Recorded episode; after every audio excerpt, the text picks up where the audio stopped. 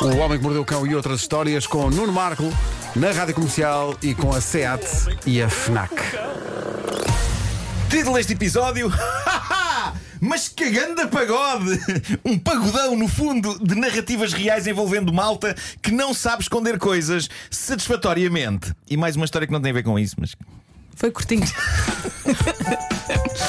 Bom, eh, a primeira história de hoje já não é o primeiro caso deste género reportado nesta interessante rubrica de curiosidades.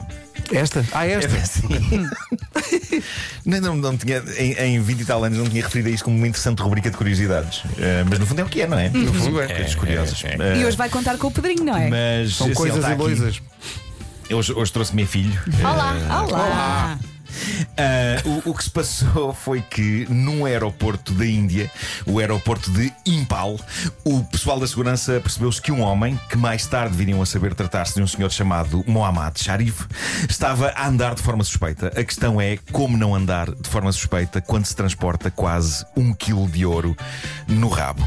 E, um quilo? Um quilo de ouro no rabo. Eu lembro que o ano passado, noutro lugar do globo, já não me lembro onde, mas um homem tentou transportar várias barras de ouro. Lembram-se disto? Lembro. no rabo, com resultados desastrosos. Como é que este tipo agora volta a tentar esta proeza que já se percebeu que não resulta? Vocês não sei, mas se de repente eu me visse confrontado com a possibilidade de transportar um quilo de ouro no rabo, eu ia fazer uma pesquisa ao Google sobre qual a melhor maneira de arrumar ouro no ânus e claro que de imediato iriam aparecer todas as histórias de pessoas que tentaram fazer o mesmo e evidentemente falharam. Mas este, tipo, este tipo pensou: não, meus amigos, Melhor- não, eu vou ser aquele que vai conseguir. Marco, o melhor nome de vilão de sempre de James Bond. Gold Sphincter! The Man with the Golden Bum. Uh, Podemos ir para aí fora. Podemos ir para aí fora, claramente. Uh, bom, eu vi uma radiografia que fizeram ao, homem. O que vos posso dizer é que o ouro era sob a forma de uma espécie de umas chapas compactas, não eram barras desta vez. Fatiou as barras. Uma espécie de umas bolachas, umas Ah, bolachas. ok. eh, Fatiou as barras. Fatiou fininho. E, e, de facto, um ser humano não faz a mais pequena ideia da capacidade de arrumação que tem esta parte do seu corpo até ao dia em que tem de lá meter dentro umas chapas de ouro. Ahm, o problema é que o andar depois sai a modos que esquisito, não é? Ah, o que foi o que aconteceu? A polícia olhou para ele e pensou: hum, hum, hum, venha cá, senhor. Ele, o quê? Eu? Tire lá as chapas. Pá, Não me digam que acham que eu agora tenho ouro no rabo. Ahm, o que as autoridades lhe tiraram cuidadosamente, de acordo com a notícia, eles sublinham muito este ponto. Foram tiraram- meigos? E Foram como meigos. é que tiraram? Era- Epá, isso não vem descrito, mas, mas sei que tiraram cuidadosamente do traseiro. Está avaliado em perto de 50 mil euros. Tiraram-lhe, no fundo, Olé. 50 mil euros. Tussa, tussa. Ah, é isso, é isso. Tu saem os trocos. É isso, é isso. Força! Ou então se calhar fez agachamentos, não sei. A imagem, Vera, a imagem. Não sei, estou a pensar. Agora, agora, eu agora pergunto. Vocês sabem o que é um conversor catalítico? Eu sei que é uma coisa para o carro. Eu não percebo nada de mecânica automóvel e estou pronto para que centenas e centenas de ouvintes nossos gozem comigo como se eu fosse um tontinho por não saber o que é um conversor catalítico. Ó Marco, mas isso é outra história. É a outra história. Eh, tinha- não, não, não- não, tá- não- é não nada estava lá de dentro. Não, não, Ok. não, não, não está. Eh, mas eu acho que tem a ver com o escape. Mas atenção, 50 anos já não é idade para eu saber o que é um conversor catalítico. A questão é que se eu vivi uma vida perfeitamente boa até aos 50 anos sem saber o que é um conversor catalítico, eu não creio que as coisas melhorassem significativamente se eu eh, já tivesse sabido o que é um conversor catalítico. Mas tu queres saber o que é um conversor catalítico? Pedro, meu Deus, mas tu sabes o que é um conversor catalítico? Claro que sei. Trata-se de um dispositivo instalado na primeira parte do sistema de exaustão de um veículo que tem um catalisador cuja função é eliminar as os principais gases poluentes produzidos pelo motor. Meu Deus, Pedro. Meu Deus. Mas como é que sabias isso? Da, quem é que não sabe? Quem não sabe que aquele tem um revestimento em aço e inoxidável em cerâmica tipo colmeia, onde se encontra a platina, o parádio e o ródio responsáveis pela. Responsáveis pela. responsáveis pela ação catalítica, óbvio. Raios! É uma boa opção instalar um conversor catalítico. Aquilo transforma 90% dos gases prejudiciais em elementos menos perigosos. Ok, ok, obrigado, Pedro. Raça da juventude de hoje.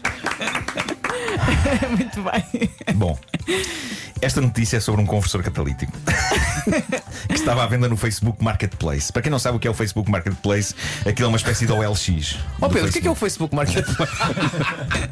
Eu já devia trazê-lo mais, não é? Se calhar. Ah, mas no fundo, aquilo eh, são particulares a vender as suas tralhas. E este conversor estava a ser vendido por um tipo chamado James Kurtz, que eh, depois de ter posto à venda o conversor, ah, horas depois, estava a ser detido pela polícia. E não, não havia nada de ilegal na venda daquele conversor catalítico. O problema é que a fotografia da caixa do conversor que ele publicou no site, caixa que a propósito estava novinha, impecável, não é, a fotografia não tinha só a caixa do conversor, ok? Lá atrás, em segundo plano, estava uma mesa onde se podia ver um saco de droga, metanfetaminas e uma seringa. Ele não reparou nesse detalhe. Talvez por quando decidiu pôr à venda ao conversor, talvez tivesse acabado de usar o produto. E É quando, a polícia, quando a polícia foi buscar o James a casa, encontrou drogas, armas e lá está aquele conversor impecavelmente novo. O xerife local responsável pela captura pôs uma mensagem nas redes sociais a dizer: Desculpem lá, malta que precisa de um conversor catalítico, este já não está à venda. Gostei do sentido do humor do senhor. E agora, a mais recente palavra em armamento do exército americano. Eu nunca pensei em dizer isto, mas eu estou doido para ver isto a funcionar.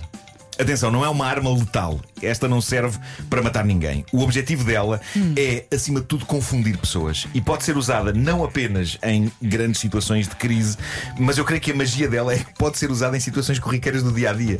É uma pena se isto fica para uso exclusivo dos militares, porque eu sinto que há imensa gente no mundo e na vida a merecer que esta arma esteja ao alcance de toda a Conta. gente. O que é isto? É, é um aparelho eletrónico capaz de calar pessoas que estejam a falar. Lindo.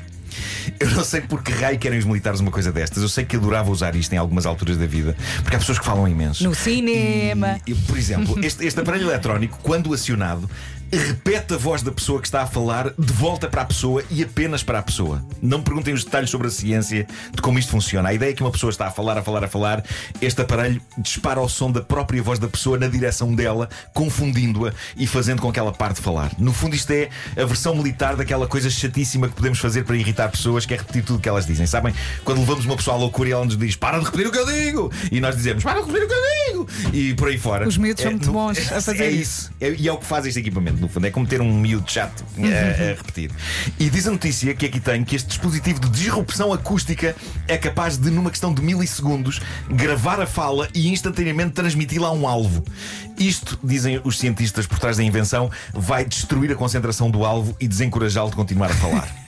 Eles dizem que isto talvez não venha a ser usado já em palcos de guerra, mas para já como forma de controlar multidões. O que é sinistro, uma manifestação está a gritar palavras de ordem e a maquineta está a repetir as palavras de ordem de volta para as pessoas com um ligeiro atraso, o que cria uma confusão Ui. de caraças na cabeça e na capacidade das pessoas dizerem coisas. No fundo, isto lembra uma espécie de uma praxe, não sei se vocês se lembram disto, uma praxe que se fazia em rádio há uns anos. Eu lembro-me que. Pedro, havia uma cassete disso a circular quando nós começámos as nossas carreiras em 1830. Ah, sim, sim. Os Eh, primeiros cassetes inventados. Era. Exato.